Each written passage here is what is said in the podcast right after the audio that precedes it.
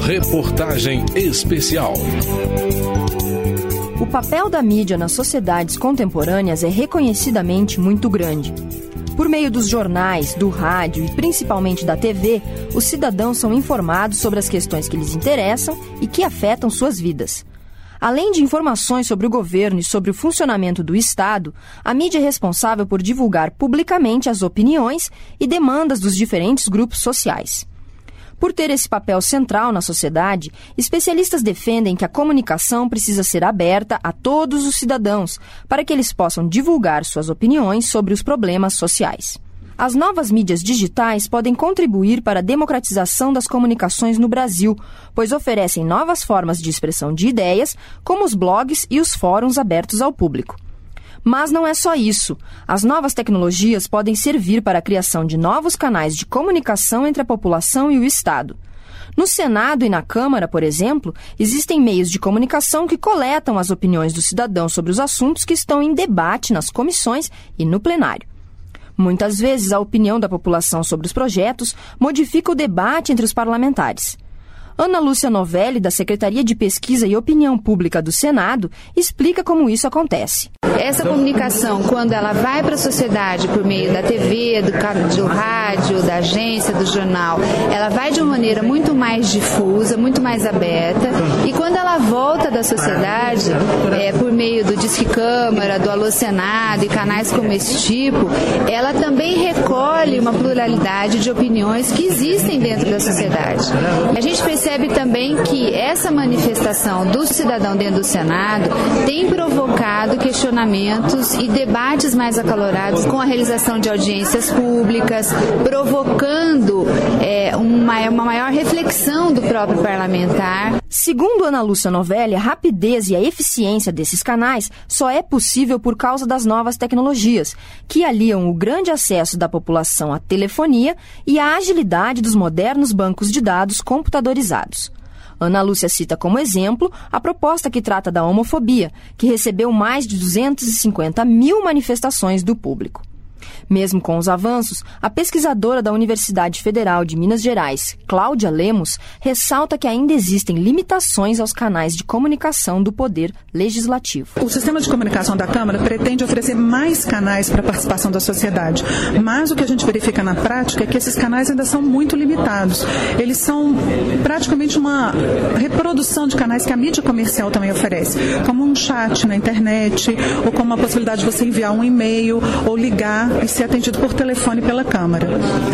A gente acredita que, de acordo com os objetivos de participação que a Câmara traçou, a interatividade precisaria ser mais ampla. Precisariam ser criados instrumentos mais aprofundados que diferenciassem a comunicação da Câmara da comunicação comercial. Vocês que fazem parte dessa massa que passa nos projetos do futuro é duro tanto ter que caminhar e dar muito mais do que receber. Mas as relações entre mídia e política não ocorrem apenas nos canais de comunicação que o Poder Legislativo mantém. A propriedade de emissoras de TV e rádio por parlamentares, por exemplo, é uma questão polêmica que mobiliza os pesquisadores do setor. Apesar dos parlamentares serem proibidos pelo artigo 54 da Constituição de serem proprietários, controladores ou diretores de empresa concessionária de serviço público, levantamentos indicam que muitos deles exercem essas funções. Em 2007, um estudo divulgado pela agência Repórter Social mostrou que 53 deputados federais e 27 senadores eram donos ou parentes dos proprietários de emissoras de rádio e TV, além de jornais. Segundo os pesquisadores, a proximidade com a mídia impede que os parlamentares exerçam um efetivo controle sobre os veículos de comunicação comerciais. Por terem ligações pessoais com a propriedade das empresas, os parlamentares muitas vezes não fiscalizam adequadamente a atuação das emissoras de suas próprias famílias. É bom lembrar que a Câmara é responsável pela regulamentação do setor e participa da aprovação e manutenção das concessões das emissoras. O professor da Unicinos, Valério Cruz Britos, acredita que a participação de políticos nos meios de comunicação atrapalha a regulação mais eficiente do setor. São dois problemas, né? Um é a concentração, que é a concentração econômica. E o outro problema, que é a questão da política. Ele é mais fácil porque bastaria um, um, um ato regulamentar.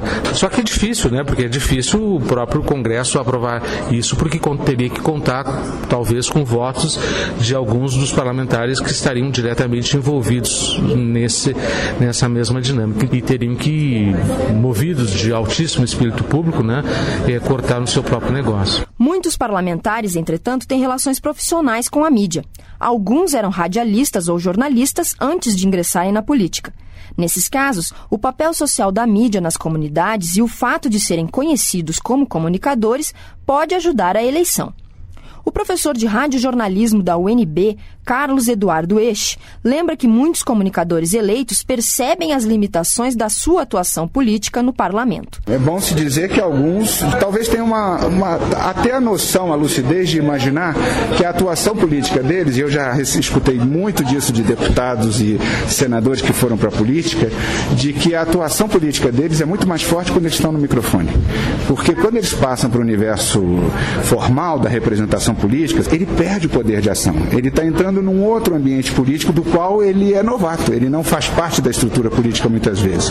Ele está se elegendo muito baseado na sua person no personalismo que ele carrega do rádio. Quando ele deixa esse microfone, ele passa a ser o político. E depois de um mandato, ah, ele ficou igual, agora faz parte daquela turminha e esse tipo de colocação. Então, é um movimento e é um ganho, mas é um ganho arriscado. O professor Carlos Eduardo Eixe ressalta que a compreensão do assistencialismo no rádio precisa considerar os problemas sociais que levam as pessoas a procurarem a mídia para resolver problemas práticos. A busca por consultas médicas, cadeiras de rodas ou para encontrar familiares desaparecidos acaba sendo feita pelos meios de comunicação, porque os serviços públicos não funcionam adequadamente para todos os cidadãos.